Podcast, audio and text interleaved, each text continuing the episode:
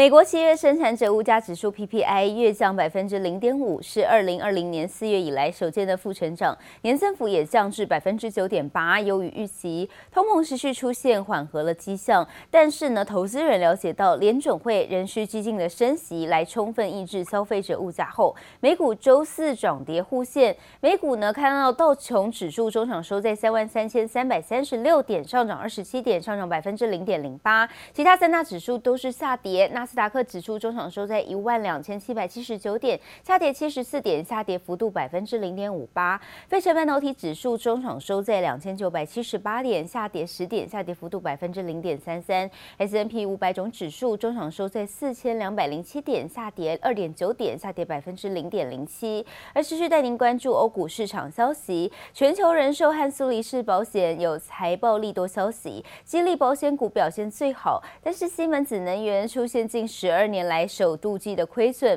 企业财报有好有坏。欧股主要市场开高后上下震荡，德股市中场收在一万三千六百九十四点，下跌六点四点，下跌幅度百分之零点零五。法国股市中场则是上涨的，上涨二十一点，上涨幅度百分之零点三三。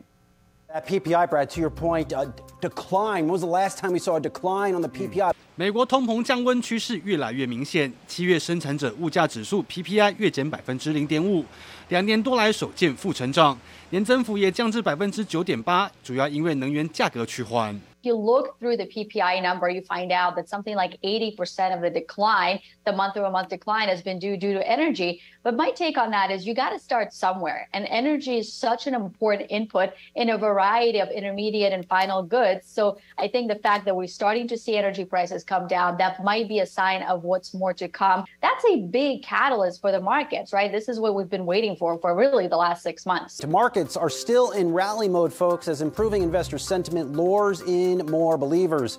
An impressive quarter last night from Dow component Disney is also helping, as is a decline in the latest PPI index reading. Right now, you're seeing all three major indices nicely in the green. 继消费者物价指数 CPI 之后，PPI 也透露出通膨触底的迹象。美国民众也能感受到能源价格下跌，尤其全美汽油平均价格还跌破每加仑四美元大关，比六月历史高点五点零二美元大跌超过百分之二十，但还没有回到疫情前的水平。It is up again. It's over ninety two, and this morning, the International Energy Agency just raised their oil demand estimates by 380,000 barrels a day to 2 point something million barrels a day next year because power plants, particularly in Europe, are switching from natural gas back to oil. 国际能源署 IEA 上调全球能源需求，预估来到日增两百一十万桶。但石油输出国组织 OPEC 则认为，疫情及乌俄战争冲击下，下调原油需求，从每日增加三百三十六万桶降至三百一十万桶。 略微缓和了国际油价的涨势。接力部东方案这么报道。苹果 iPhone 十四新机呢系列即将登场，最新传出售价将调涨百分之十五，落在一千到一千零五十美元，等于说是贵了新台币三千元，渴望带动主要代工厂红海下半年的营收明显受惠。而法人预估台积电下半年也受到苹果光护身，全年营收年增百分之三十四到百分之三十六的目标，渴望顺利达标。洁白外观搭载三镜头相机模组，比例规格再度升级。科技布洛克手上拿着 iPhone 十四系列模型机，随着新机发表时间接近，手机壳周边制作上陆续流出模型机，网络上对于价格也有很多预测。爆料普遍认为，价格落在七百九十九到一千一百九十九美元，都比前一代贵一百美元。不过，知名分析师郭明奇最新预估，iPhone 十四系列将涨价百分之十五，来到一千到一千零五十美元，换算新台币三万元以上。And for the last four years, it's remained at the same starting price of 1,099 US dollars. So with prices increasing all over the world for everything at the moment, in a way for Apple to do this first price increase in four to five years by $100 does actually make a bit of sense. 科技大厂红海是 iPhone 十四高阶系列主要代工厂，订单比例达到六至七成。在单价和出货的高比例之下，集团营收将明显受惠。近期消费性电子需求杂音不断，多家科技大厂都下修财测，对于下半年展望保守。不过，台积电业绩一枝独秀，苹果去年在台积电营收占比百分之二十五，单一客户贡献大。法人预估下半年营运也受到苹果光护身。That the A16 Bionic chip coming this year will continue to use this same 5 nanometer TSMC N5P process nodes, and then next year with the A17 chip, they can finally move on to TSMC's 3 nanometer process node, which will be a lot more efficient. 法人认为，非屏客户调整订单影响将在明年显现。在客户消长的平衡下，台积电今年营收成长百分之三十四到百分之三十六的目标，渴望顺利达标。随着苹果新机即将亮相，市场也期待供应链的业绩表现。记者刘志友、陈宇志综合报道。秋季智慧型手机大战由韩系品牌第四代折叠机抢头香。这回外观上呢，虽然没有明显的变化，强调所有升级规格都藏在内部优化。手机市场发展成熟，几乎所有品牌都从加强电池续航、提升快充速度、扩大屏占比，甚至在价格上做出妥协。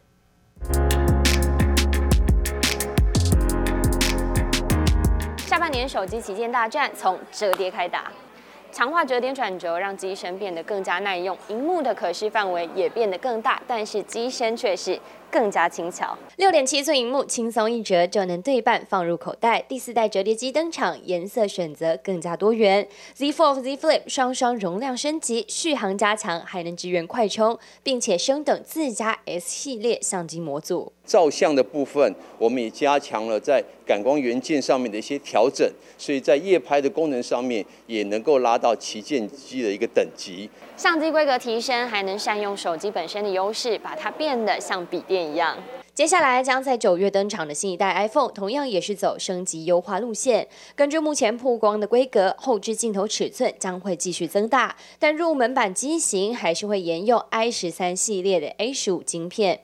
而早早就预告规格的 Google Pixel 7，外表也将承袭 Pixel 6系列设计。不过据传机背将由玻璃改为陶瓷，并且同步公开隐藏机种，加入折叠市场。不管是硬体或软体，可能就是最大最大的呃变革，可能在 Apple、Google。还有像说在就是三星这些厂商，那他们也是也是看不到用用上什么新技术。像苹果的话，其实比较期待是像传传说很久，就会拿掉呃刘海刘海的刘海镜头部分，然后包含的还会有像是 Type C 啊，或者说荧幕机器大小的改变。手机发展技术瓶颈，折叠卷轴、超高画素相机、翻转镜头，甚至开始妥协在价格上做调整。几乎所有能尝试的，通通出现过了。到底该如何才能守住用户粘着度，成为厂商们的最大难题。接台湾张明化台北强报道。美国的通膨降温，市场氛围转向乐观，而昨天台股股市呢也跟着美股强势反弹，台积电领军上涨十四元到五百一十四元，带动半导体族群走扬，拉抬指数一度大涨超过两百六十点，挑战季线，指数中场大涨两百五十八点，收在一万五千一百九十七点，成交量放大到两千一百八十九亿元，三大法人联手买超台股一百六十七点三三亿元，其中外资终止连三天的买。连三天的卖超转为买超一百四十点六八亿元。美国公布七月 CPI 降幅高于市场预期，通膨开始降温，让市场吃下了定心丸。美股四大指数全数强涨，带动周四台股跳空大涨开出，强势上攻。台积电领军收盘上涨十四元到五百一十四元，一举收复所有短期均线。就是受到 iPhone 十四传出涨价，瓶盖股持续吸金，红海也劲扬超过百分之二，创波段新高。面板双虎友达、群创盘中大涨超过半根停板，金融股表现不落人后，富邦金收盘强涨近百分之三，完成填息。周四除息的兆丰金、华南金涨幅也都有百分之二。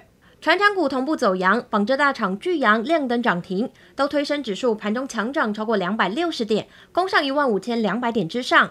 中场大涨两百五十八点，收在一万五千一百九十七点，成交量放大到两千一百八十九亿元。周四三大法人联手买超台股一百六十七点三三亿元，其中外资终止连三日卖超，转为买超一百四十点六八亿元。Fed 的一个升息来讲，已经对物价有这个压抑的作用，已经开始奏效。所以中长线通膨的一个问题可能会持续下滑，不确定因素消除，而且出量的情况下，指数会有落大幅落后补涨的机会。后续外资有机会转为比较乐观的态势，指数有机会轻松站稳季线之后，持续往上，再往上持续做挑战的。市场氛围转向乐观，台股挑战季线，除了观察成交量能，美股是否为一日行情，仍需观察。分析师建议，现阶段布局仍要分散配置到资金回流的科技股为主，或是考虑金融股。不过，中国也公布七月 CPI 升到两年新高，尽管 PPI 生产者物价指数回落，双双低于市场预期，市场仍持续权衡中国的通膨前景与货币政策取向。我今天的这个半导体哦，这个反弹最为强势，跌升了这个面板的这个相关个股哦，另外包含这个 IC 设计上游的这个 IP 的，不管是在利旺。世芯 KY，甚至包含这个晶心科等等哦，都有所反弹。也就是说，今天哦，这个先前跌深的一些这个指标股哦，都在这边出现比较明显大涨的这个走势。季线一万五千三百三十三点附近哦，是有机会来做挑战。台股能否随着量能出现成功站上季线？外资态度也成为重要观察指标。记者叶宇玲、黄彦章台北采访报道。PC 市场疲软，导致品牌厂七月的营运表现续受打击。华硕最新公布第二季的获利，季减和年减都超过了八成，库存水位更拉到了两千零六十一亿元，比首季再增加一百二十八亿元。华硕表示会持续达成扩张的目标，库存也积极处理当中，会在下半年有合理的收敛。另外看到宏碁同样也设定在今年底前要完成库存调整，而技嘉和微星则对于下半年返校季以及耶但旺季销售表现持不同的看法。折叠机身当脚架，触控荧幕做笔记，三百六十度翻转荧幕，笔电瞬间切换为平板模式。品牌厂积极发展 PC 市场，华硕也预计在八月底推出全球首台 OLED 折叠荧幕笔电。不过受到供应链通膨等因素影响，第二季 PC 品牌厂营运受冲击。华硕认为下半年市场需求仍然不振，至少要到明年才会好转。我们大概是预计这整个大概还需要几个季度的一个调整啊，也许最快是到明年。上半年，或者是到明年下半年第三季，应该是可以调整到一定程度。华硕第二季获利十八点九六亿元，EPS 二点六元。虽然出货量成长，不过获利大减超过八成，库存水位也冲破两千亿元，比第一季再增加百分之七。华硕表示正在积极处理第二季是获利低点，下半年渴望恢复成长力道。我们也已经在积极处理，把这个获利从第二季的低谷。那在第三季、第四季拉回到三到四个 percent 之间。面对库存疑虑，品牌厂也纷纷试出下半年营运对策。宏基同样设定目标，在今年完成库存调整。技嘉看好传统旺季及返校季将拉抬第三季表现。维新则持相反意见，认为利空因素将使买气缩手，不利于旺季表现。面对库存去化的问题，各品牌将努力因应市场变化，稳定营运动能。记者王晴华、邱文杰综合报道。面对了通膨、升息、乌俄战争等黑天鹅的影响，国内工具机业者对于下半年的景气持保守的态度。工具机工会理事长许文宪表示，第四季接单面临很大的挑战，整体产业出口值下修成长百分之十五。虽然呢，目前台海关机紧张，但是接单下滑，主因是大陆实施清零政策，内需大幅降温，目前仍正常生产，反而是面临明年呢，面临日本厂商有汇率大贬等优势，对于台。台厂是挑战大增。被动元件大厂国巨第二季获利下降，来到五十九点二七亿。不过上半年获利高达一百二十一点七一亿元，比去年的同期成长了百分之七点四，每股赚进超过两个股股本了。不过呢，公司认为库存调整情况可能还要再延续六个月。另外呢，交换器大厂智邦上半年营运也缴出亮眼成绩，营收一百八十六点九亿元，获利二十点七亿元，季增率、年增率都出现了成长。智邦持续看好新市况。对于下半年持审慎乐观的看法。被动元件大厂国巨公布上半年财报，每股盈余达二十二点六五元，比法人预期的二十一元更佳。国巨财务长陈彦松表示，利基型产品的产能利用率高达百分之九十五到百分之百，但预估消费型产品下半年需求呈现疲软，市场将会持续调整库存。坦言有价格压力，因此正控制产量，降低价动率，以避免价格被调整。交换器大厂智邦第二季营运交出亮眼成绩单，营收获利双率双升，创下六季新高。税后净利二十点七亿元，季增百分之六十一，年增百分之一百一十五点九，EPS 三点七二元，写下单季新高。累计上半年净利更达三十三点六亿元，年增百分之六十一点三，EPS 六点零二元，赚进超过半个股本。对下半年展望持审慎乐观看法。PMIC 厂智新第二季税后净利达六点四亿元，改写同期新高及历史第三高纪录，每股盈余七点四七元，累积上半年 EPS 十五点四九元，大赚一点五个股本。不过智新表示，由于出现经济衰退疑虑，第三季营收将衰退二到三成。此外，新产品受到砍价压力，因此将持续透过新产品及提升良率来维持毛利率。自行车整车厂巨大、美利达及明细今年上半年业绩表现各有亮点。巨大税后净利达三十六点二亿元，年增率百分之二点一，以 EPS 九点六六元居冠。美利达上半年 EPS 七点二二元，紧接在后。而明细第二季获利七千九百七十三万元，不仅创下新高，单季甚至超越去年全年表现。上半年 EPS 达二点七七元。记者综合报道。